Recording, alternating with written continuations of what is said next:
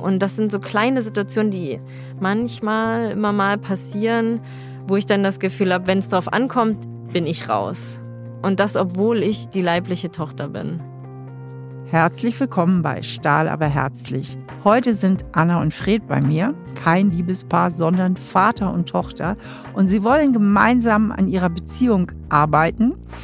Es gab einige Stolpersteine im Verlauf dieser Beziehung, über die wir sprechen werden. Und wie es ihnen gelingen kann, zu einem richtig tollen, vertrauensvollen Verhältnis zu kommen, darüber sprechen wir.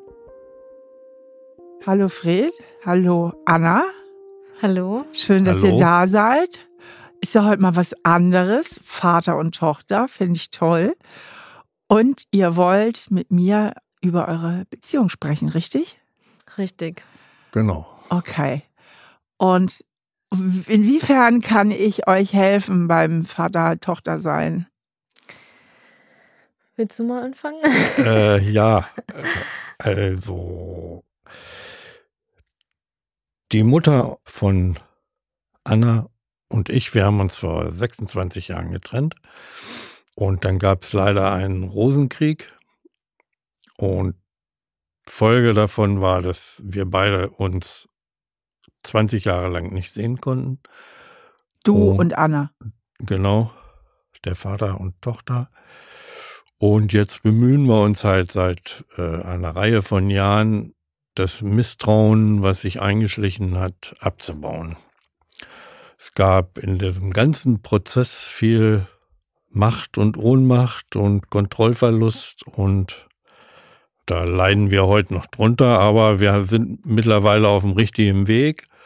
Aber es könnte noch besser werden. Okay. Also, die, wenn ich das richtig heraushöre, wollte die Mutter den Umgang nicht? Ja, war schwierig. Also es gab schon viel Streit einfach, bevor es dann zu der Kontaktstille kam.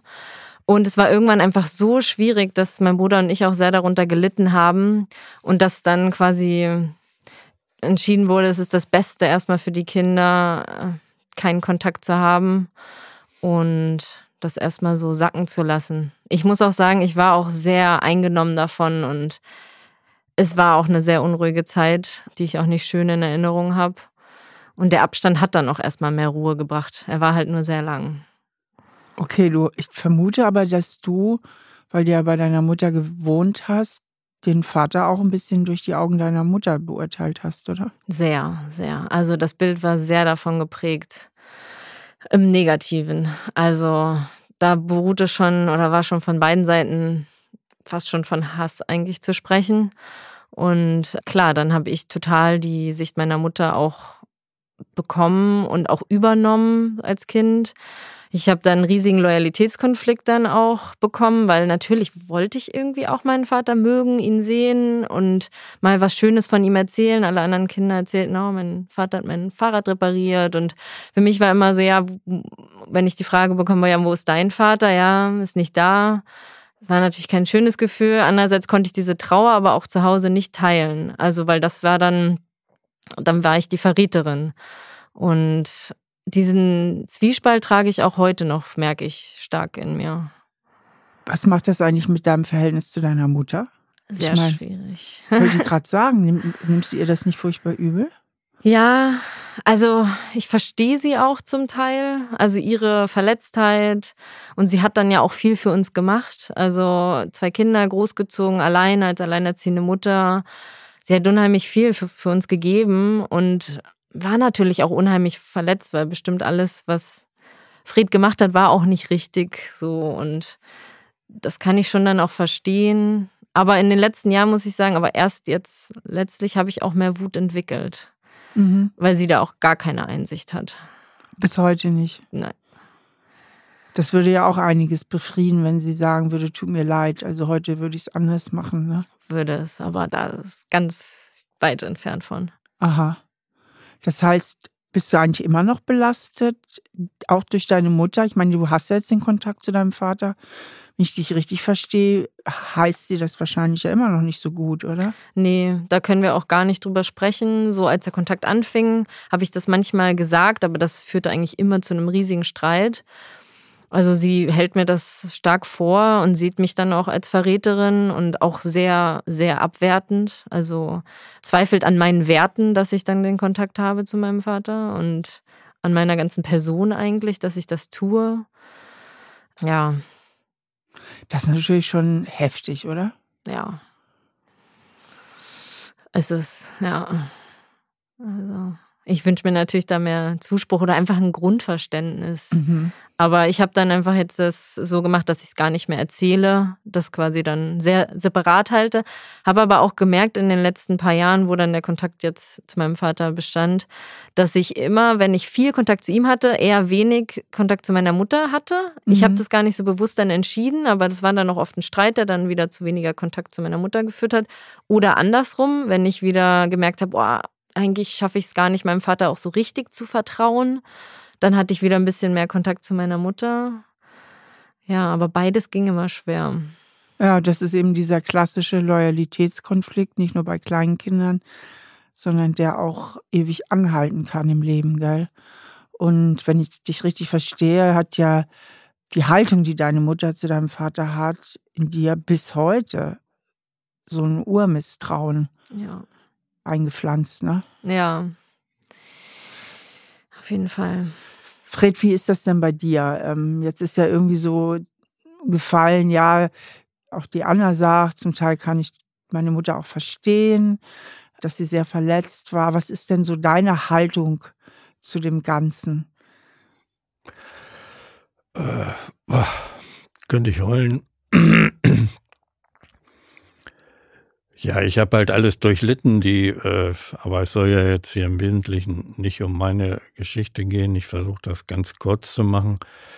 Die Zeit ohne die Kinder war halt furchtbar.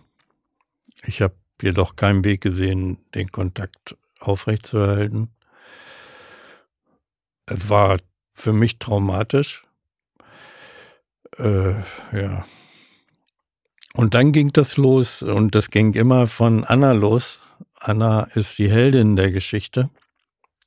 Sie hat äh, trotz der eigenen Verzweiflung es immer wieder geschafft, den Kontakt zu mir herzustellen. Und es gab dann zwei Kontaktphasen. Die erste, ich weiß das jetzt nicht mehr ganz genau, vielleicht vor sechs oder sieben Jahren. Da prallten dann alle Verletzungen. Jeder fühlte sich als Opfer. Und dass alle Vorurteile, alle Meinungen alle Prägungen prallten dann aufeinander und jeder musste sich erklären, sein Verhalten und da kam halt auf, ja, und man, ja, war, war interessant. Dann war wieder ein Jahr oder zwei Jahre Pause. Da musste jeder sich in sein Schneckenhaus wieder zurückziehen. Und dann kam Anna wieder auf mich zu, wieder heldenhaft, und hat signalisiert, also es könnte weitergehen mit der Kontaktentwicklung und seitdem sind wir gut dabei. Also da in diesen, in der nochmaligen Pause ist bei beiden Seiten dann viel passiert. Also bei, ich kann das jetzt für mich sagen, ich habe es dann auch irgendwann geschafft, da gab es mal so einen Artikel in der Zeit, zu verzeihen. Also aus diesem Kreis mit der Mutter auszusteigen. Das ist ja so ein, so, ein, so, wie, so eine eierlegende Wollmilchsau. Äh, man produziert immer wieder die gleiche Geschichte über tausend Jahre, immer wieder Kränkung. Dann hat man wieder das Recht, selber zuzuhauen. Und dann habe ich irgendwann gesagt, so jetzt ist Schluss. Mhm. Jetzt äh, jetzt vorbei, jetzt, äh, jetzt willst du nicht mehr, jetzt kannst du nicht mehr, das brauchst du nicht mehr. Und das habe ich Anna dann auch gesagt und das ist auf Begeisterung gestoßen. Was heißt denn das konkret? Ich meine, mit der Mutter hattest du doch wahrscheinlich seit Jahren sowieso keinen Kontakt, Nein, oder? ich hab's. Oder äh, habt ihr immer weiter gestritten? Nein, die Kinder wurden ja auch äh, missbraucht, äh, also emotional missbraucht. Und äh, nein, sie, ich habe dann noch mal bei, nach dem, bei der ersten Kontaktaufnahme vor sieben Jahren wieder, nach so, so und so vielen Jahren Pause, habe ich noch mal zweimal an die Mutter geschrieben, habe gesagt, Mensch, für die Kinder, lass uns doch endlich das Kriegsball begraben. Aber da wurde nicht drauf reagiert. Ne? Also,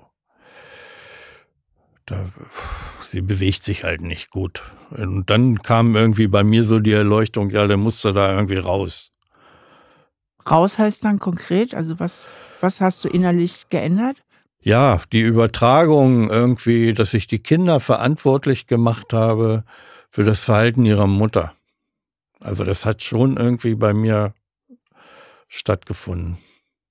Das verstehe ich nicht richtig. Inwiefern hast du die Kinder verantwortlich für das Verhalten ihrer Mutter gemacht? Naja, wenn Anna was gesagt hat, habe ich zu schnell die Mutter sprechen sehen, ah, quasi. Also ich weiß nicht, wie das fachlich heißt. Mhm. Ja. Und das war natürlich total verkehrt. Also ich habe dann die Kinder ja nicht als eigenständige Personen wahrgenommen, sondern nur die Mutter darin gesehen. Ne? Okay, das ist ja häufig so ein Problem, auch bei Eltern, also wenn, wenn die Eltern sich nicht mehr verstehen, dass auch Eltern eben genau, was weiß ich, die Mutter dann, was weiß ich, im Sohn immer wieder den Vater sieht und äh, dadurch Genau. eben auch Wutgefühle entwickelt, gell? So war Ähm. das bei mir. Und seitdem mache ich das nicht mehr. Okay, das war ja dann ein ganz großer und ganz, ganz wichtiger Schritt. Ja. Ja, den brauchte ich auch, weil ich hatte das Gefühl, davor war ich total auch auf verlorenem Posten. Also ich habe was gesagt und argumentiert und wahrscheinlich, also wie ich mich gefühlt habe während des Kontaktabbruchs und hatte wahrscheinlich schon auch Sachen gesagt, die meine Mutter früher gesagt hat, aber es waren zum Teil auch meine eigenen Gedanken und ich war aber immer, wurde richtig harsh, fand ich, behandelt oder angemacht und ich dachte immer, ich habe doch nichts gemacht. Und ich spreche auch nicht nur für meine Mutter. Ich war ja sogar auch zum Teil nicht mit ihr einer Meinung. Und dann habe ich weder von meinem Vater noch von meiner Mutter eigentlich irgendwie die Zugehörigkeit quasi bekommen, sondern wurde von beiden abgelehnt, weil ich dem anderen zu viel zuspreche. Also so, ja, da habe ich mich ganz schön hilflos gefühlt. Ja. Das glaube ich dir. Aber jetzt hat es sich doch deutlich verbessert. Ich frage mich, was ist denn jetzt noch das Problem, über das ihr sprechen wollt? Das klingt jetzt gerade alles so gelöst, sage ich mal. Ja, also bei mir ist es eine Sache, dass ich trotzdem aber immer noch mal merke, dass ich schon einfach starke Vertrauensprobleme habe und dann auch gemischt mit so einer gewissen Eifersucht für seine sozusagen Familie, die danach kam, also die Frau, die er dann geheiratet hat und die zwei Kinder, die da dann mit in der Familie groß geworden sind. Die haben halt genau das gleiche Alter wie mein Bruder und ich. Und ja, natürlich habe ich früher dann auch immer oft gehört, ach ja, die machen schönen Urlaub, die kriegen schöne Geschenke und ich weiß, dass es wahrscheinlich auch nicht immer alles rosig war, aber in meinem Kopf halt schon. Und also ich merke bis heute, dass ich da mich so gewissermaßen ja ausgegrenzt fühle oder einfach nicht richtig Teil dessen und der Familie, aber auch nicht Teil meiner ursprünglichen Familie mit meiner Mutter und meinem Bruder, weil auch da bin ich ja jetzt die Außenseiterin. Das heißt, dein Bruder hat keinen Kontakt zu dir, Fred. Nee. Der, hat, der bleibt verhaftet in der Loyalität zur Mutter. Sag, Fred, sind das leibliche Kinder aus der zweiten Ehe oder wurden die mitgebracht? Nein, also. Die hat meine Frau, meine jetzige Frau mitgebracht. Äh, Ja, das ist halt jetzt äh, eins dieser Probleme, die jetzt aktuell sind. Ne? Das sind halt auch meine Kinder. Die habe ich auch die ganzen Jahre mit großgezogen. Ja, und ich weiß, dass das immer verletzt. Und aber das, wegen der Frau habe ich halt die Mutter verlassen. Ne? Und Gott sei Dank hat gehalten, 26 Jahre. Und da ist dann die Riesenverletzung von deiner Mutter. Also du hast die Mutter für eine andere verlassen. Ja. Ja, Und das war das, was deine Mutter bis heute so aus den Schuhen gehauen hat. Ja. Okay. Und da ist ja bei dir dann auch eine große Verletzung, ne? wenn der Papa geht, weil er hat andere Frauen, andere Kinder. Ne? Ja. Und das sitzt bis heute tief. Ja. Ja, das sitzt noch tief. Und ja, ich hatte dann auch das Gefühl, in den letzten Jahren waren dann immer mal auch kleinere Konflikte dann mit quasi der neuen Familie, wo ich dann das Gefühl hatte, dass ich dann schnell die war, die quasi rausgeschoben wurde sozusagen. Also es ging zum Beispiel um einen Brief, den ich mal geschrieben hatte an die Tochter von der Frau. Einfach um mal meine Sicht zu erklären auf diesen ganzen Konflikt und hatte auf so ein bisschen irgendwie Sympathie gehofft oder wollte einfach auch mal mich mitteilen in dem Ganzen. Und da kam keine Antwort, aber auch so geschrieben, so dass sie sich nicht einmischen möchte. Und ich hatte dann irgendwann mal gesagt, glaube ich, ja, ich äh, habe halt keine Antwort bekommen, weil ich fand, ich habe keine inhaltliche Antwort bekommen. Und das wurde dann besprochen, auch dort in der Familie. Und dann so, Anna, warum erzählst du das, dass äh, du keine Antwort bekommen hast? Sie hat sich doch gemeldet. Und dann war das Misstrauen sofort gegen mich. Und das sind so kleine Situationen, die manchmal immer mal passieren, wo ich dann das Gefühl habe, wenn es darauf ankommt, bin ich raus. Und das, obwohl ich die leibliche Tochter bin.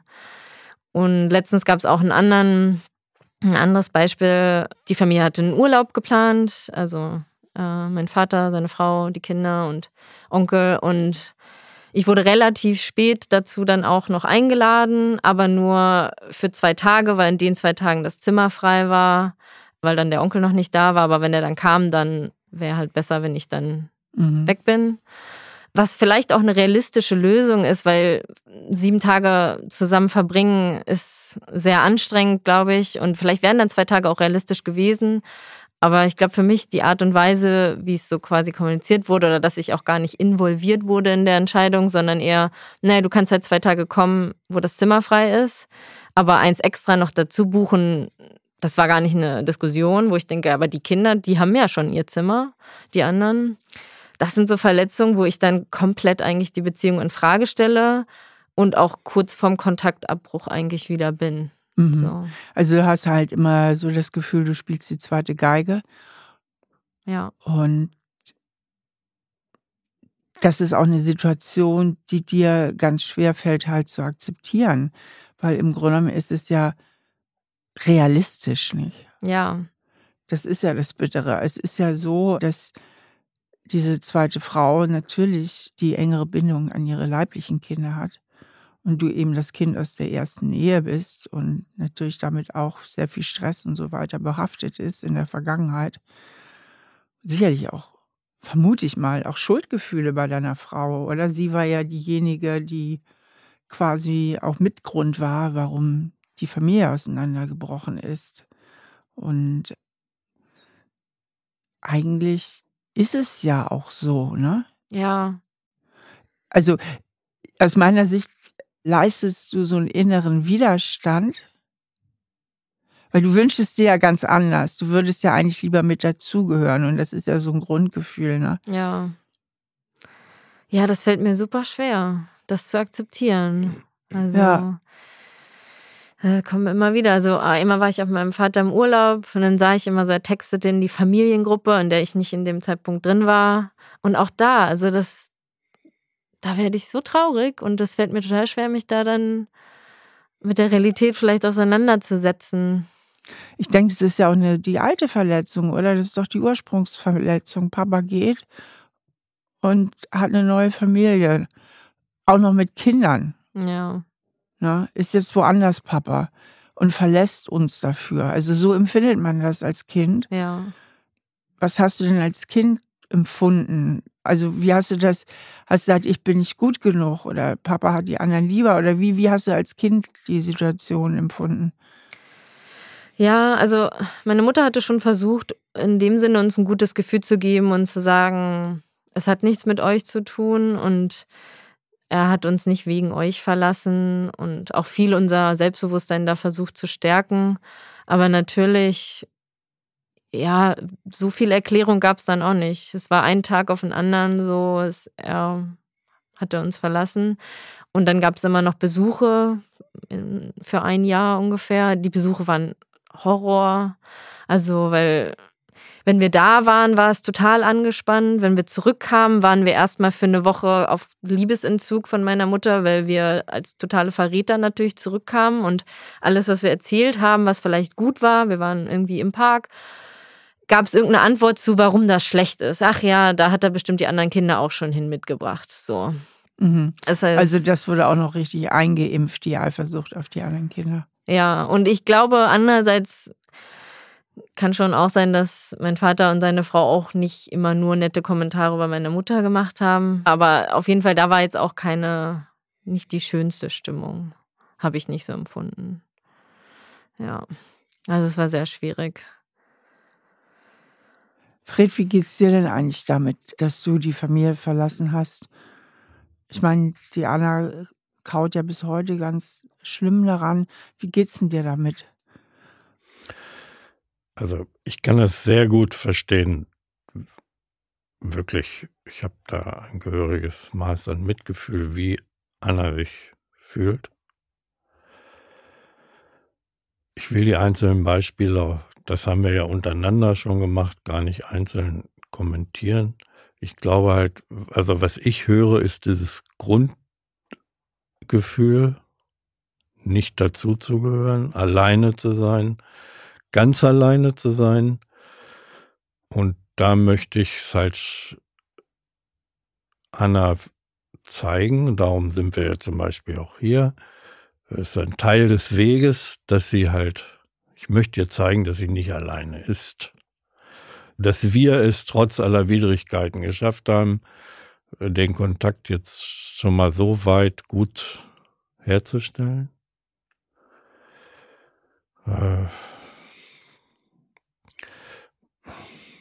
Vielleicht kann man dann, was mich sehr freuen würde, ich will alles tun, dass es einander besser geht und äh, also du möchtest ganz, ganz, ganz viel wieder gut machen, höre ich daraus.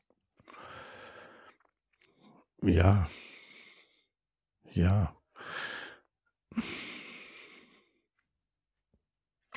Dass ich damals auf der Suche nach Neuem war, das hat natürlich auch alles seine Geschichte über die Generationen und so. Bindungsschwierigkeiten massiv bei mir von zu Hause, schon als Kleinstkind. Sicherlich schon die ersten zwei Jahre und so. Und ich habe Jahrzehnte gebraucht, diese. Ich habe ein Bindungs- und Erziehungstrauma. Aber ich hab's, hab's hingekriegt. Ich hätte auch draufgehen können. Aber ich hab's äh, hingekriegt und kann es leider nicht ungeschehen machen. Ist jetzt so, wie es ist. Und ich stehe auch zu meinen, ja, Missetaten ist das falsche Wort, zu meinen Prägungen und versuche die äh, meinen Kindern so transparent wie möglich darzustellen und ihnen zu vermitteln, dass es sich lohnt, alte Muster zu stoppen und zu durchbrechen. Und Wunden zu heilen, und, alte Wunden zu heilen. Und dadurch äh, schafft man es, alte Wunden zu heilen. Und vor allen Dingen, was ich halt für mich kennengelernt habe, diese, ich habe es durch, auch durch deine Podcasts gelernt, äh, Täter-Opfer-Perversion. Sicherlich war man Opfer, also ich, ich rede jetzt nur von mir, aber ich war auch dann später als erwachsener Täter. Mhm. Und als ich das mal erkannt hatte, da ging es mir ein Vierteljahr schlecht, weil es war ja auch Schuld. ironisch gemeint, so schön Opfer zu sein. Ja. Und als ich das mal geschnallt hatte, von da ab, das war wie so ein Turbo.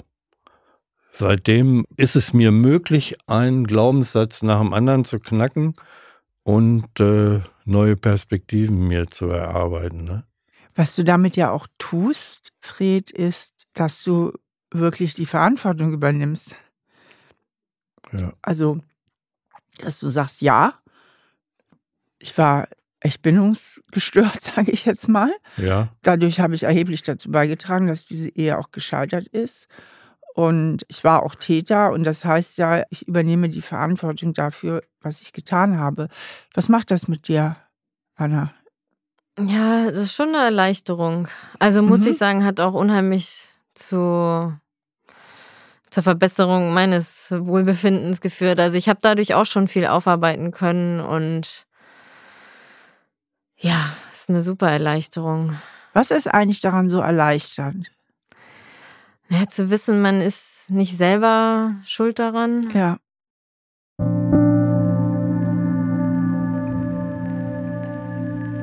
Es ist ja häufig so, dass zwischen Eltern und ihren Kindern nicht immer alles so ganz rund läuft. Und es liegt in der Psychologie der Kinder, dass sie die Schuld eigentlich zu sich rübernehmen und denken, ich bin der Fehler hier im System und nicht Mama oder Papa machen was verkehrt. Kleine Kinder sind überhaupt nicht in der Lage, sich da moralisch so ein unabhängiges Urteil zu bilden. In ihren Augen sind die Eltern immer groß und toll und kleine Kinder tun alles dafür, dass ihre Eltern sie lieben. Und kleine Kinder brauchen auch den Schutz ihrer Eltern. Das heißt, ein kleines Kind würde vollkommen aus der Sicherheit herausfallen, wenn es sich eingestehen würde, Mama macht hier Fehler oder Papa macht hier Fehler. Und deswegen liegt es so in der Natur der Eltern-Kind-Beziehung, dass die Kinder oft den Fehler bei sich suchen. Und deswegen ist es wahnsinnig entlastend für erwachsene Kinder, wenn die Eltern, wenn sie den Fehler gemacht haben, und das machen eigentlich alle Eltern mal irgendwo, das ist ja auch nicht so schlimm, aber wenn die Eltern dann eben tatsächlich auch, und wenn es im Nachhinein ist, die Verantwortung dafür übernehmen und sagen, du, das tut mir total leid. Ich war damals überfordert, ich wusste es nicht besser, ich konnte nicht anders. Ich war einfach von meinem Reflexionsvermögen oder von meiner Belastbarkeit nicht so weit. Und ich habe da wirklich Fehler gemacht. Ich möchte mich dafür bei dir entschuldigen. Dadurch entsteht bei den allermeisten Kindern eine ganz große innere Erlösung und Erleichterung.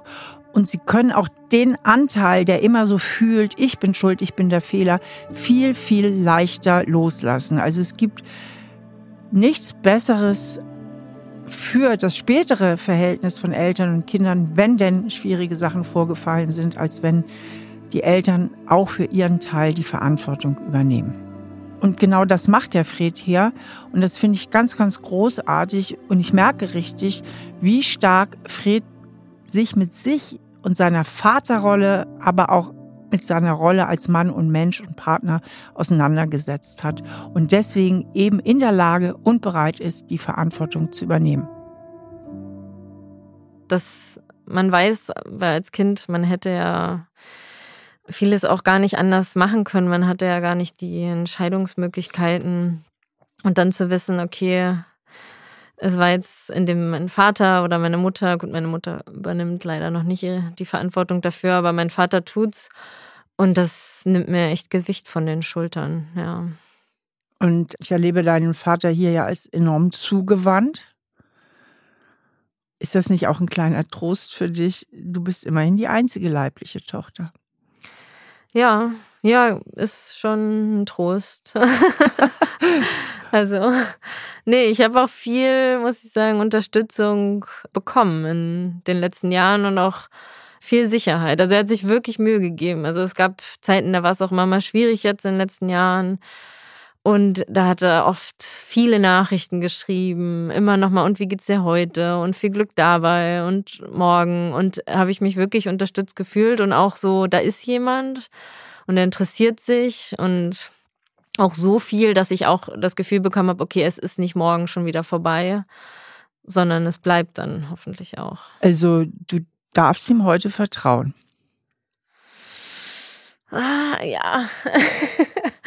Ja. Schon. Also ich versuche mal dein Problem auf den Punkt zu bringen, weil das Problem liegt ja eigentlich, sage ich es mal so, auf deiner Seite.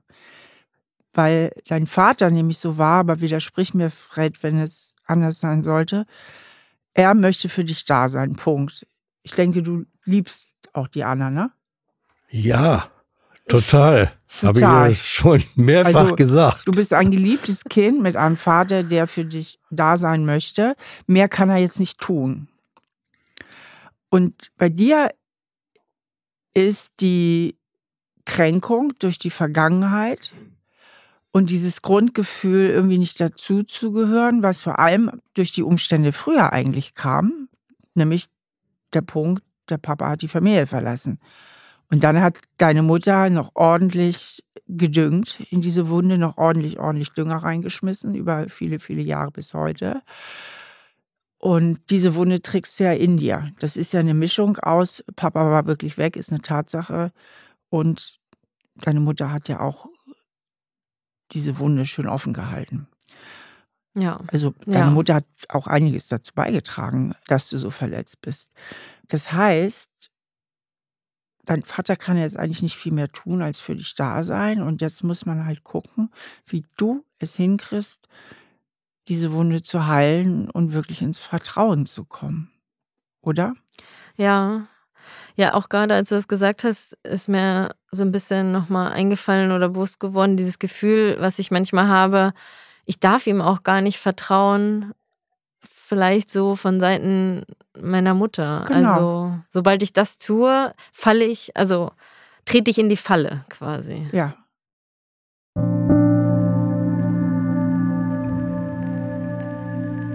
Ich war ja 23 Jahre meines Lebens Gutachterin bei Gericht, also fürs Familiengericht, und habe deswegen unheimlich viele Geschichten erlebt, ganz, ganz viele Familienschicksale als Gutachterin begleitet. Und die Haltung des Elternteils, wo das Kind lebt, also seinen Lebensschwerpunkt hat, ist unglaublich wichtig für den Umgangskontakt des anderen Elternteils. Und der Elternteil, wo das Kind lebt, hat eine unglaubliche Macht und deswegen auch eine ganz, ganz hohe Verantwortung. Und es ist sicherlich oft schwer für die betroffenen Eltern, wenn sie selbst sehr verletzt sind, diese Verletzung von ihren Kindern fernzuhalten und das Verhältnis des anderen Umgangsteils zum Kind dadurch nicht zu vergiften. Zumal dann, wenn auch dieser Elternteil eigentlich Elternteil sein möchte und die ganze Problematik tatsächlich mehr zwischen den Erwachsenen war als zwischen dem Elternteil und dem Kind. Weil solche Geschichten habe ich natürlich auch erlebt, dass der Umgangselternteil als Elternteil tatsächlich problematisch war und eben das Kind seinerseits viel negativ beeinflusst hat oder einfach von seinen elterlichen Verhaltensweisen schwierig ist. Ich rede jetzt aber nur von dem Fall, der mir hier so gegeben scheint. Äh, Die Mutter ist schwer verletzt, Vater hat sie verlassen und sie kann diese Verletzung nicht für sich verarbeiten, sondern verarbeitet sie über die Bande, über das Kind, bestraft den Vater ab, indem sie beide Kinder ziemlich massiv indoktriniert und ihre Beziehung zum Vater vergiftet. Und sowas sollte und darf nicht passieren. Was dabei herauskommt und wie schwierig es ist für die betroffenen Kinder, das erleben wir hier sehr, sehr deutlich bei der Anna. Ich habe dann immer sofort das Gefühl, ich darf sie aber auch nicht schlecht machen oder Mhm. es gehörte immer zu meinem Vater. Wie kann es jetzt zu ihr gehören so? Und ja, da bin ich vielleicht dann auf der einen Seite irgendwie zu nachtragend, dass die Dinge, die mein Vater schlecht gemacht hat, dann auch immer noch zu lange dran festhalte, weil es ist ja nun so, dass wirklich die Gegenwart das eigentlich so viel besser ist und er auch sehr reflektiert ist. Und dann vielleicht nicht ganz die Chance gebe, die ich geben sollte. Also sagen wir mal so, das Kind in dir hat bis heute das Gefühl, ich muss meine Mutter opfern, wenn ich eine gute Beziehung zu meinem Vater haben möchte. ja, und andersrum. Mhm. Ja. Ja, beides geht nicht. Oder bei beiden kann ich auch nicht ich selber sein. Also wenn ich ich selber bin und meine Mutter das sagen würde, auch ich, ja, ich habe das Wochenende mit meinem Vater verbracht oder Mhm. das geht gar nicht. Also, Warum nicht? also das wäre ein sofortiger Streitpunkt. Macht dich das nicht eigentlich auch mal wütend? bisschen, aber nicht so richtig. Ich bin dann immer so, ja, ja, so ein bisschen verständnisvoll. Oder dann denke ich, dann habe ich auch ein bisschen Angst vor der Wut, weil ich weiß, das ist dann eine existenzielle Frage. Also dann habe ich keinen Kontakt mehr zu ihr. Tatsächlich. Ja. Ist es wirklich so, er oder ich? Ne, es ist so, wenn ich ich bin und mit ihm Kontakt habe und das ihr so zeige oder auch davon mal was erzähle, das, dann ist das ein Streit und der Streit endet damit, entweder ich gebe nach und sage ihr, ja, irgendwie du hast recht, oder wir haben keinen Kontakt mehr. Also Hui. Dann, ja. Oder ich kriege überhaupt keine ja, Liebe mehr. Also ich bin dann unten durch. Ja. Das heißt, sie lehnt mich stark ab. Ja. Also sie lehnt mich ab, wenn ich Kontakt äh, zum Vater habe. Ja. Also, Anna, wenn du mich fragst, hast du kein Problem mit deinem Vater, sondern mit deiner Mutter.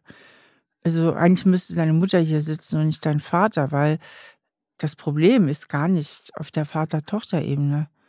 Das Problem ist auf der Tochter-Mutter-Ebene. Da ist dein eigentliches Problem.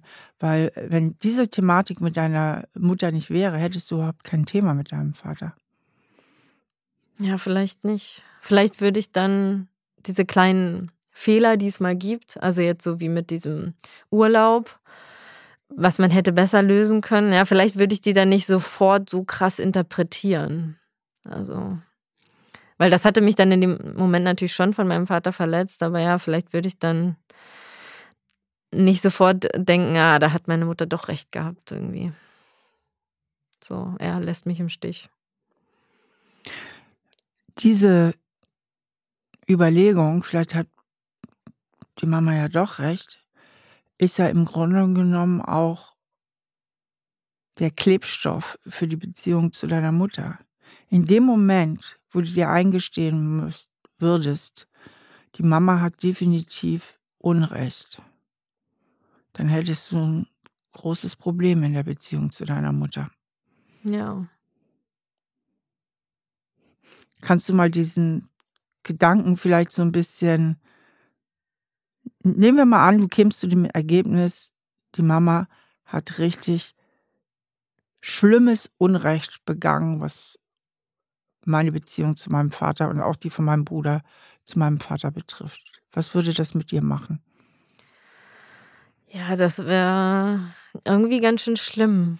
Also auch so eine große Ohnmacht irgendwie, weil dann, also sie war ja schon immer meine, mein Vorbild, so. Die Frau, zu der ich so ja, hochgeguckt habe, sozusagen, die viel Tolles auch gemacht hat und ja gefühlt immer alles für uns auch gegeben hat als alleinerziehende Mutter und so eine starke Frau irgendwie und wollte ich auch werden. Aber vielleicht so ein bisschen dabei zu sehen, okay, ja, sie hat es nicht auch alles quasi, ich weiß nicht, nur für uns gemacht, aber sie hat uns auf jeden Fall auch sehr damit verletzt und sehr Unrecht getan naja, letztendlich führt es dann auch dazu, dann habe ich ja niemanden mehr. So. Wieso hast du dann niemanden mehr? Naja, wenn ich sie. Früher hättest du niemanden mehr gehabt als kleines Kind. Das stimmt. Ja. Weil dein, die äh, Beziehung zu deinem Vater war ja zerstört. Früher warst du von der Mama abhängig. Ja, Und sehr. jetzt spricht das Kind aus dir, ne? Ich hätte dann ja niemanden mehr. Da sitzt dein Vater, der sitzt gerade neben dir. Aber das ist nach wie vor dein Kindergefühl. Ich ja. habe ja nur die Mama. Ja. Ja, und wenn ich sie da zu sehr kritisiere oder mich da auch von ihr trenne und da eine gewisse Schuld zuweise und, und diesen Klebstoff der Beziehung quasi damit zerstöre, ja, aber dann habe ich so ein ganz schön großes Alleinsein-Gefühl. Ja. Aber das ist vielleicht ein Kindergefühl, ja. Es ist ein starkes Kindergefühl und aber auch tatsächlich auch ein realistisches Gefühl, weil so wie ich dich verstehe, opferst du ja, also du wärst die Mama los, wenn du klar sehen würdest. Ja, dann wäre ich sie los. Und dann ist natürlich so die Angst, dann habe ich meinen Vater, aber ob ich dem, also reicht das so? Ich will ja auch nicht nur einen dann haben oder dann von der Mutter zum Vater wechseln und ist dann da genug Vertrauen, weil da ist ja auch die andere Familie eigentlich, die doch irgendwie vielleicht manchmal einfach mhm. noch wichtiger ist als ich. Was du ja jetzt machst, sind so, ich sag mal so seelische Verrenkungen, um es irgendwie hinzukriegen, zu beiden Kontakt zu haben. Und das hindert dich aber daran, im Grunde eine klare Stellung zu beziehen.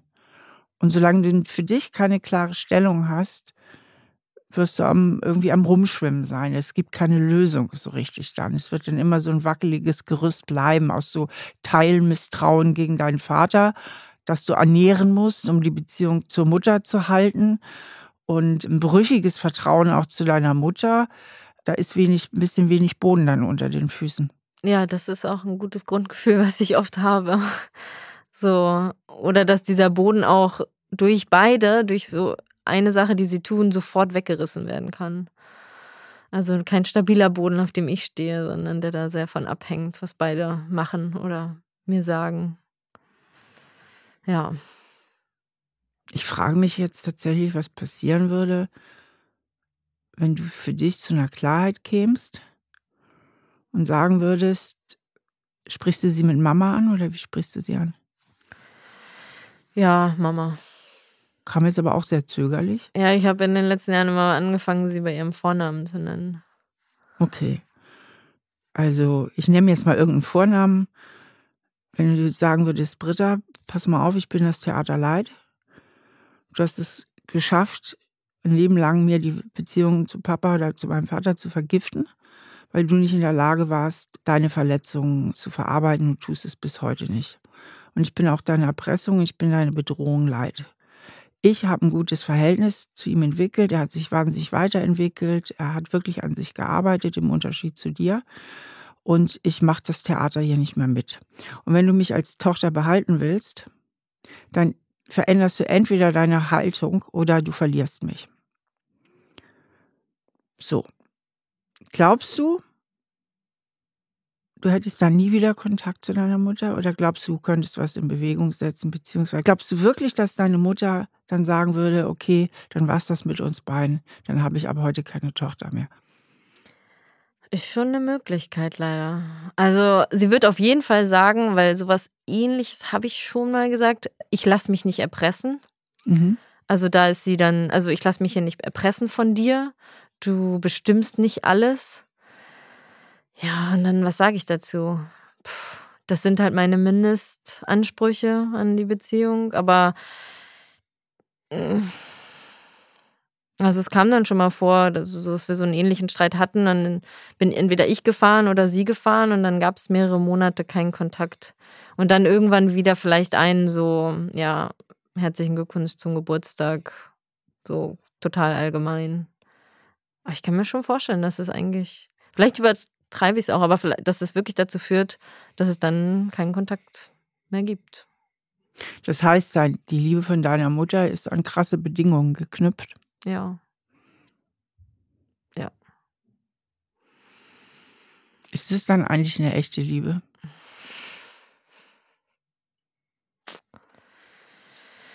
Ja, gute Frage. Ich würde mir wünschen, ja. Und ich glaube, da ist auch schon eine. Ich glaube, vielleicht ist die einfach so richtig begraben unter ihren unaufgearbeiteten Verletzungen. So. Ja. Also sie, ich glaube schon, dass sie uns liebt, mein Bruder und mich. Aber da diese Verletzungen und auch dieses Festhalten an der Vergangenheit, das ist so stark. Ja, es vergiftet alles, ne? Ja, es würde ja auch komplett sie in Frage stellen. Würde sie jetzt sagen, sie hat das einen Fehler gemacht, da fällt ja ihre, also ihre Identität um, quasi. Weil das ist sie ja. Sie ist ja die arme, alleinerziehende Mutter. Und ich spreche ja das auch zu, es ist auch nicht leicht, alleinerziehende Mutter zu sein. Und da hat sie auch Tolles gemacht. Aber ähm, man kann dann auch irgendwann weitergehen, weitere Schritte machen schöne Scheiße, sage ich mal dazu. Weil ich kann deinen massiven Konflikt total gut nachvollziehen, weil du hast ja quasi zwei Bilder von deiner Mutter, zwei Identitäten. Das eine ist diese geradezu toxische Verletztheit in Bezug auf deinen Vater, wo sie dann auch wirklich ich sage es so klar, richtiges Unrecht gemacht hat. Es gibt aber noch eine zweite Mutter, das war die, die auch Gutes geleistet hat als alleinerziehende Mutter. Und du müsstest ja eigentlich im Grunde genommen diese beiden Bilder irgendwie integrieren oder irgendwie, irgendwie eine Haltung für dich finden. Darum geht es ja letztlich. Ne? Und das ist natürlich schwierig. Aber ich sag dir, du hast kein Vater-Tochter-Problem, du hast ein Mutter-Tochter-Problem aus meiner Sicht. Ja. Was sich dann abstrahlt auf deine Beziehung zu deinem Vater. Weil so wie eure Beziehung heute ist, und er geht auch voll in die Verantwortung, könntet ihr gut da weitergehen, wenn nicht dieser ganze alte Ballast wäre, den du mit im Gepäck führst. Ne? Ja. Ja. Wie geht es dir jetzt gerade mit dem, mit dem, was wir hier reden oder was ich sage? Ja, ich finde es erstaunlich, dass du das so schnell entdeckt hast mit meiner Mutter, weil ich habe das Gefühl, oft wenn ich das so sonst erzählt habe oder so, ist es eher immer so, dass Leute schon eher viel auch, glaube ich, meinen Vater kritisieren oder nicht so viel meine Mutter vielleicht, dass das nicht so der klarste Konflikt ist. Wobei in den letzten Jahren auch schon mehr. Ja, und jetzt frage ich mich halt, wie kann ich das aber lösen, dass ich diesen Ballast nicht in die Beziehung zu meinem Vater dann so mitnehme. Und ja, vielleicht auch anderen Beziehungen. Also merke ich, gibt es natürlich auch immer mal wieder Vertrauenskonflikte, wo ich vielleicht die Stimme von meiner Mutter im Kopf habe oder ihre Ansprüche, so denen ich ja auch da nie gerecht werde. Ja, frage ich mich halt, wie ich das lösen kann, dass dann auch, ja, die Beziehung, also weil wir jetzt ja auch hier sind zum Ich glaube, was du bräuchtest, wäre eine etwas kritischere Auseinandersetzung mit deiner Mutter, also innerlich. Ja. Dass du dich traust, da etwas klarer zu sehen. Was du bräuchtest, wäre mehr Gewissheit in dir, dass du heute nicht mehr das kleine Mädchen bist, was total abhängt von der Mutter. Was du bräuchtest, wäre mehr noch Bewusstsein, dass du diesen Vater hast, also dass du nicht allein bist, also dass du ihm noch mehr Raum gibst. Es geht aber nur, du kannst der Bindung zu deinem Vater nur Raum geben, wenn du dich löst von den Ansichten deiner Mutter über deinen Vater. Mhm. Wenn du dich davon wirklich löst. Solange du dich von den Ansichten deiner Mutter nicht wirklich löst, was deinen Vater betrifft, musst du diesen Vorbehalt gegen ihn ernähren. Ja, ja, ja, so fühlt sich das auch an. Ja, das, da ist diese Riesenangst, ne? Wenn ich das dann tue, dann ist halt kein Kontakt mehr da und dann, ja, davor habe ich irgendwie Angst. Diesen Schritt kann ich irgendwie oder habe ich noch nicht geschafft zu gehen. Ich mache dir mal einen Vorschlag, der vielleicht ein bisschen milder wäre. Vielleicht könntest du dir für dich klar machen, was den Papa betrifft, spinnt die Mama total. Der hat sie nicht mehr alle. Ja. Das werde ich mit ihr auch nie klären können. Aber diesen ganzen, dieses ganze dumme Zeug und ihr unverletztes Zeug, das lasse ich bei ihr. Davon lasse ich mir jetzt nicht mehr die Beziehung zu meinem Vater vergiften. Und halte das aber von ihr fern. So. Und den Teil den ich gut leiden kann an mir, damit, mit dem ich gut klarkomme, mit dem gehe ich in Beziehung. Das wäre zumindest meine Übergangslösung. Ja, dann musst du jetzt nicht gleich den Muttermord hier begehen, aber dass du für dich innerlich zu einer klaren Haltung kommst. Ja, ja, doch. Das wäre ja mein weiterer Schritt, weil deine Haltung bisher ist ja auch innerlich nicht klar. Du bist ja am Rumrutschen. Ne? Ja. Ja. Ich kenne das. Ich hatte das mit meiner Mutter. Und zwar, äh, ich habe also bis zu ihrem Tod habe ich sie, habe ich mich zehn Jahre mit meiner Schwägerin und meinem Bruder um sie gekümmert. Und ich habe meine Mutter aufget also aufgeteilt. Äh, ich habe immer nicht die Täterin bemuttert und besucht. Also es waren viele Besuche, viel Kontakt.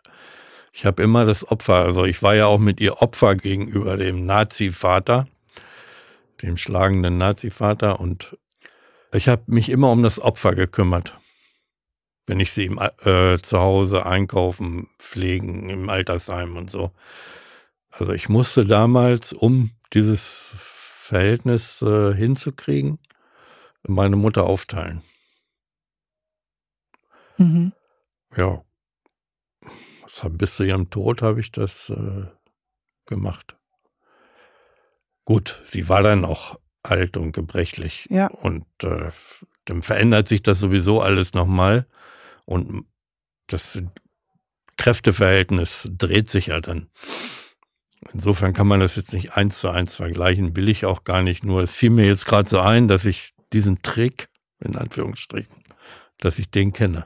Okay, hat er dir denn gut getan oder würdest du rückblickend sagen, wäre es besser gewesen? Die Alternative wäre gewesen, wahrscheinlich ein Kontaktabbruch zu deiner Mutter ne? oder ein wesentlich distanzierteres Verhältnis. Nein, es war immer mein Wunsch, ich wollte auch eine Familie haben.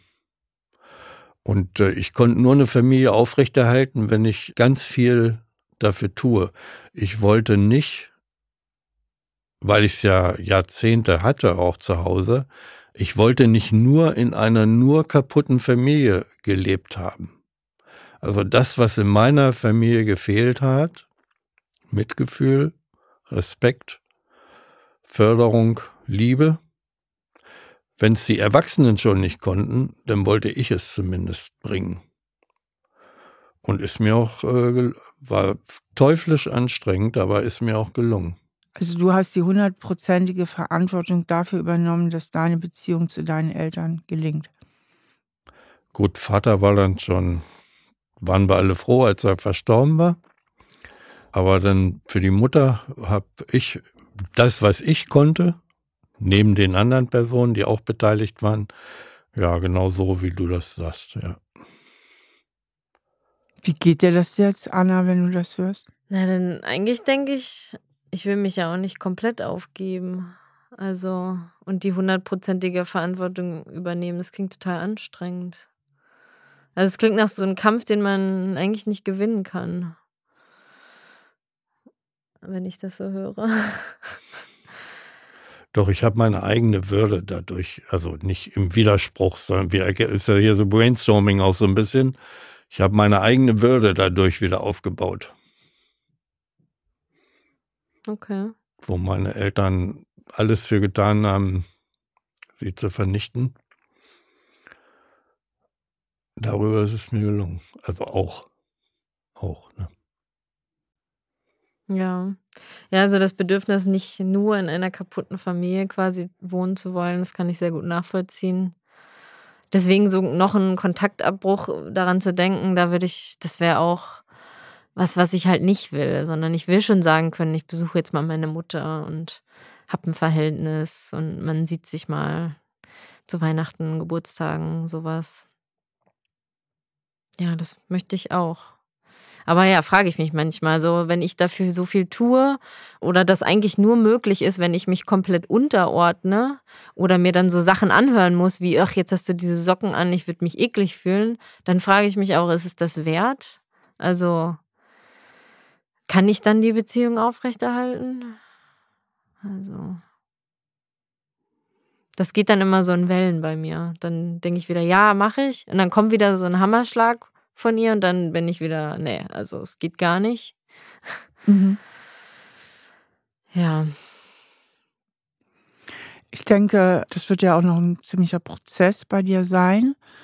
Für heute, für dieses Gespräch, wäre mir einfach nur so, zumindest in diesem Punkt, die Klarheit der Erkenntnis wichtig, dass dir klar ist, dass du deine Vorbehalte gegen deinen Vater aus meiner Sicht die Kontaktpflege zu deiner Mutter sind.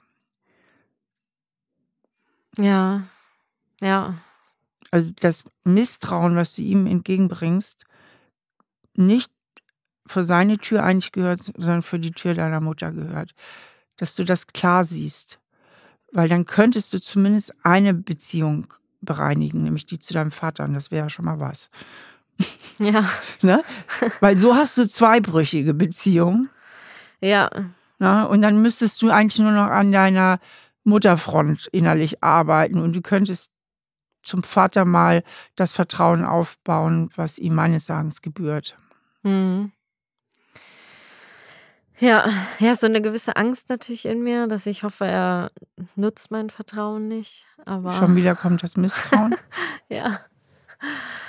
Nee, aber ja, das ist schon eine gute, ein guter Tipp und eine gute Erkenntnis auf jeden Fall, das so differenzierter zu sehen und auch mir selbst dann die Erlaubnis zu geben, ihm auch vertrauen zu können und nicht. Machen wir mal Folgendes, Anna. Dein Misstrauen kommt ja aus dem Gefühl. Ja. Das ist einfach nur so ein Feeling, ne? Feeling, wie immer. Und das kennen ja viele Menschen, die irgendwie Vertrauensprobleme haben, die fühlen das immer so. Und diese Gefühle sind ja nicht immer die besten Berater. Und ich habe ja nun den schweren Verdacht, und ich glaube, der ist ja auch nicht unberechtigt, dass dieses Misstrauen eben wesentlich durch die Stimme deiner Mutter kommt. Also dass dieses Gefühl in dir kein angemessenes Gefühl ist, sondern ein Gefühl, was wir als Psychologen Introjektion bezeichnen. Du hast da was verinnerlicht, was eigentlich nicht zu dir gehört. Und diese Introjektion in dem Fall ist das Misstrauen gegen den Vater. Das hat deine Mutter in dich hineingetragen. So. Jetzt frage ich aber mal deinen Verstand. Jetzt mal rein vom Verstand. Rein vom Verstand gibt es ein gutes Argument oder mehrere gute Argumente, deinem Vater nicht zu vertrauen.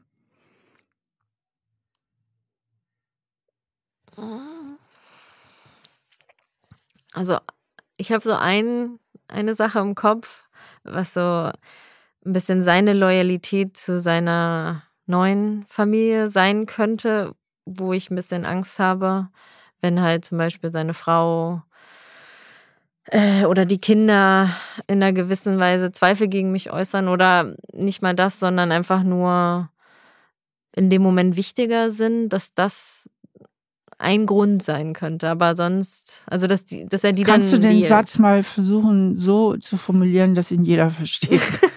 Sorry. Also, was konkret ist deine Befürchtung? Meine Befürchtung ist, dass er loyaler zu seiner neuen Familie ist als zu mir.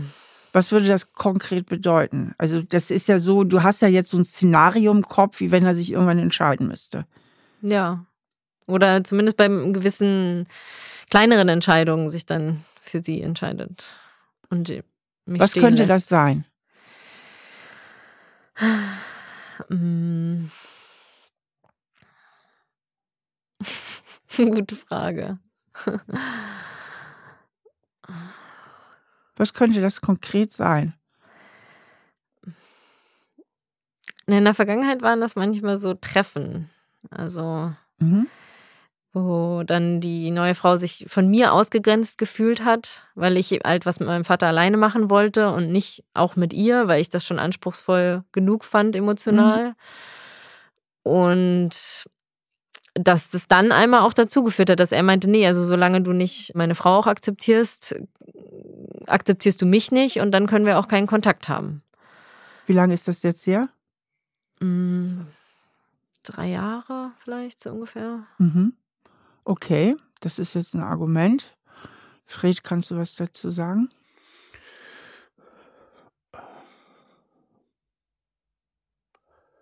Das war am Ende der ersten Kontaktphase, also nach der langen Pause, bevor es dann noch tatsächlich wieder für eine gewisse Zeit abgerissen ist. Das, ja, so ähnlich ist das gefallen, ja, das stimmt. Es war eine zugespitzte Situation. Du musst jetzt doch nicht mal die Situation erklären. Du sagst ja, das stimmt. So, wie würdest du das heute handhaben? Was kannst du, Anna, jetzt auf diesen Einwand hin antworten? Hat sie da recht? Sagst du, würdest du heute wieder so machen? Das ist, sie hat recht in diesem Punkt. Kannst du ihr das Gefühl validieren oder sagst du, nee, heute sieh es anders, weiß ich nicht. Also es ist anders geworden. Wir streiten nicht mehr so wie in der ersten Phase. Wir haben, so erlebe ich es, also in mir erlebe ich ein genauso gleiches Mitgefühl zu dir wie zu all meinen Kindern.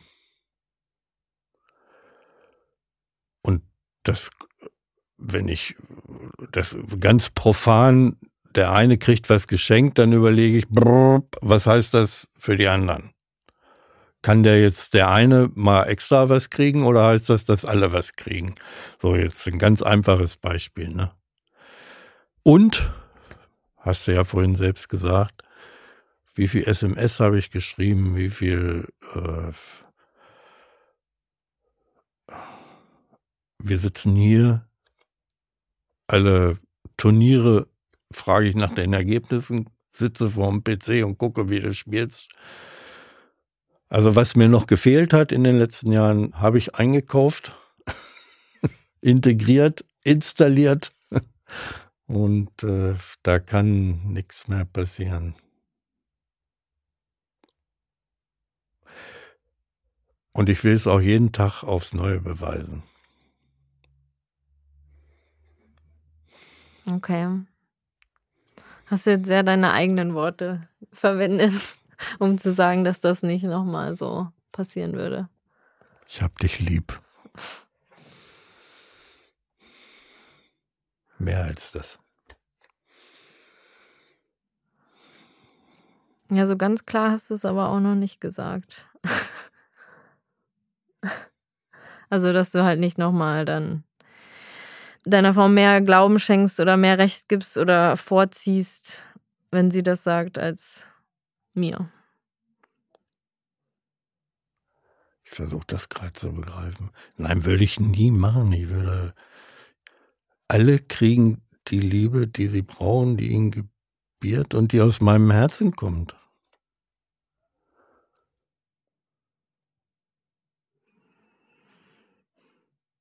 Ja. Was möchtest du genau hören, Anna? Was soll er sagen? Was, welches, sag mal den Satz, der dich erlösen würde. Mhm.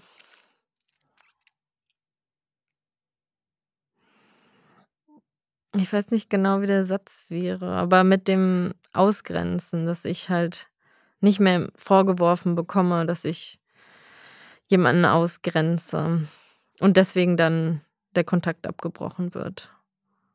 Also, also das wird nie wieder passieren. Das kann ich zu 100 Prozent äh, sagen.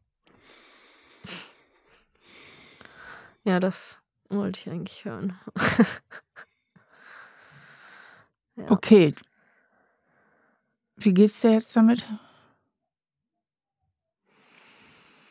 Ja, besser. Ich glaube, ich muss es nochmal so richtig begreifen. Aber wenn er das so sagt, dann will ich ihm auch glauben. Ja. Ich gebe dir den Tipp, weil es geht ja wirklich um dieses Vertrauen. Es geht ja darum, dass du wieder Vertrauen zu deinem Vater findest. in diesem Gespräch habe ich jetzt nicht so viel feststellen können auf deines Vaters Seite, wo ich sagen könnte, hey, das musst du noch mehr machen. Ich habe so das Gefühl, er tut wirklich sein Bestes, übernimmt auch die Verantwortung für da, wo er Fehler gemacht hat. Mehr kann man ja jetzt nicht machen. Ja. Man kann das vergangene Jahr jetzt nicht mehr ungeschehen machen, so, aber das ist so nehme ich ihn wahr.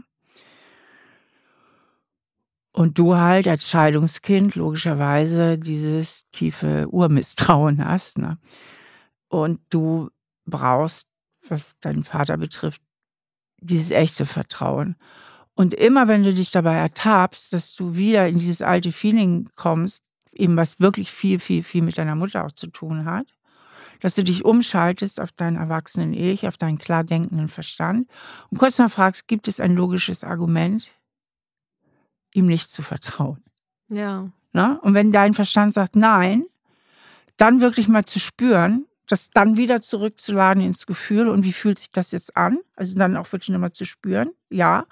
Also ich kann ihm wirklich vertrauen, das auch nochmal zu spüren. Und wenn es ein Argument gibt, wie eben, das mit ihm direkt zu klären. Ja. Weil sonst steht er auf verlorenem Posten. Ja. Ja. Das klingt nach einem guten Tipp. Ja. Und mit deiner Mutter, das, wir können ja heute nicht dieses Riesending an Familienkonflikt alles lösen. Aber da wird es für dich wichtig sein, dass du zu einer inneren Haltung kommst, mit der du leben kannst.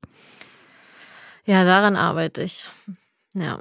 Also da brauchst du eine Haltung, wie auch immer die sein wird. Wie auch immer die sein wird. Ne? Da, da ist ja auch eine Ambivalenz. Ja, die eine Seite will die, natürlich die Bindung erhalten und die andere Seite denkt schon ab und zu manchmal, der Preis ist auch manchmal ganz schön hoch. So, ne? Da ist so eine Ambivalenz. Aber das ist eigentlich dein Thema. Vielleicht solltest du da auch nochmal, dir da auch nochmal Beratung suchen oder so. Weil das ist schon, äh, äh, das ist schon, denke ich, ein großes Ding mit deiner Mutter. Ja, ja. Ja, manchmal denke ich, ist es nicht vielleicht auch okay, so eine gewisse Ambivalenz zu ja, haben. oder so, auch selbst das wäre eine Haltung. Ja. Hier ging es ja jetzt um die Vaterbeziehung und da haben wir erarbeitet, im Grunde ist die noch restvergiftet durch deine Mutter. Da müsstest du das für dich klarkriegen, dass das nicht zu ihm gehört, das Misstrauen. Aber zur Mutter, genau, da. Ja, da eine festere Haltung. Ja. Ich habe das Gefühl, so, da bin ich auch schon ein paar Schritte gegangen. Mhm. Also der Austausch mit meinem Bruder hilft auch ungemein, weil wir Mhm. das die gleichen Erfahrungen machen und Mhm. sogar manchmal auch es mit Humor nehmen können, was sehr hilft, dann einfach Mhm. so eine gewisse Distanzierung zu bekommen. Aber natürlich auch immer mal wieder eine Verletzung, wo wir dann beide auch uns gut drüber austauschen können. Ja, da einfach, ja, will ich noch mehr dran arbeiten, da einen festeren Stand zu bekommen. Ja. Gut, dann denke ich, haben wir einen guten Punkt gefunden, oder wie geht's euch? Fred, Gut. Ja? Äh, ja. Ja, doch, ich fühle mich auch erleichtert und glaube, wir können da noch ein paar gute Schritte gehen von hier. schön. Dann Dankeschön. danke euch. Ja, danke, Steffi. Ja, das war ein sehr interessantes und spannendes Gespräch mit den beiden und ein Thema, was unheimlich viele Menschen etwas angeht. Die Loyalität zu den eigenen Eltern. Wie ist es, wenn die eigenen Eltern, das betrifft ja nicht nur Umgangsväter, das betrifft manchmal Geschwister und alles Mögliche, wenn die sozusagen aus ihrer eigenen unreflektierten Haltung heraus die Beziehung zu anderen Menschen, zum umgangsberechtigten Elternteil oder was auch immer massiv belasten und wie schwer es ist für die Kinder, sich davon zu distanzieren und überhaupt auch damit aus der Loyalität zu dem anderen Elternteil ein Stück weit herauszubewegen. Und das haben wir hier ja erlebt. Das Problem ist gar nicht so sehr die Vater-Tochter-Beziehung. Das Problem ist die Tochter-Mutter-Beziehung. Und ich sehe es als meine Aufgabe, auch als Psychotherapeutin, manchmal ein klares Wort sozusagen zu sprechen, zu sagen, hey, es gibt hier gar keine Anhaltspunkte aus meiner Sicht, deinem Vater nicht zu vertrauen und damit einen gewissen äußeren Halt den Klienten zu vermitteln, wenn der innere Halt im Klienten selbst, also in dem Fall die Anna, die ja noch sehr ambivalent war, um diesen inneren Halt zu stärken. Und Anna wird bestimmt noch einige Schritte mit ihrer Mutter gehen müssen. Trotzdem war es super, dass sie heute mit ihrem Vater auch hier gewesen ist. Denn ich glaube schon, dass ihre Beziehung zu ihrem Vater nach diesem Gespräch nochmal auf einem viel, viel sicheren Boden steht als vorher. Wenn auch ihr mal Lust habt oder meint, es wäre mal dringend nötig, mit eurer Mutter oder eurem Vater hierher zu kommen, dann bewerbt euch gern bei Stahl aber herzlich in einem Wort at auf-die-ohren.com. Das nächste Mal ist Lilly bei mir. Lilly hat ganz furchtbaren Liebeskummer und wie das ja häufiger so ist, weint sie eigentlich um eine Beziehung, die sowieso gar nicht besonders glücklich gewesen ist. Und warum es ihr so schwer fällt, loszulassen, darüber werden wir gemeinsam sprechen. Ja, das war's für heute mit Stahl, aber herzlich schön, dass ihr dabei gewesen seid und ich freue mich auf das nächste Mal. Stahl aber herzlich, der Psychotherapie-Podcast mit Stefanie Stahl. Ein Podcast von RTL Plus, produziert von Auf die Ohren. Produktion Jonathan Rauer, redaktionelle Leitung an Groß.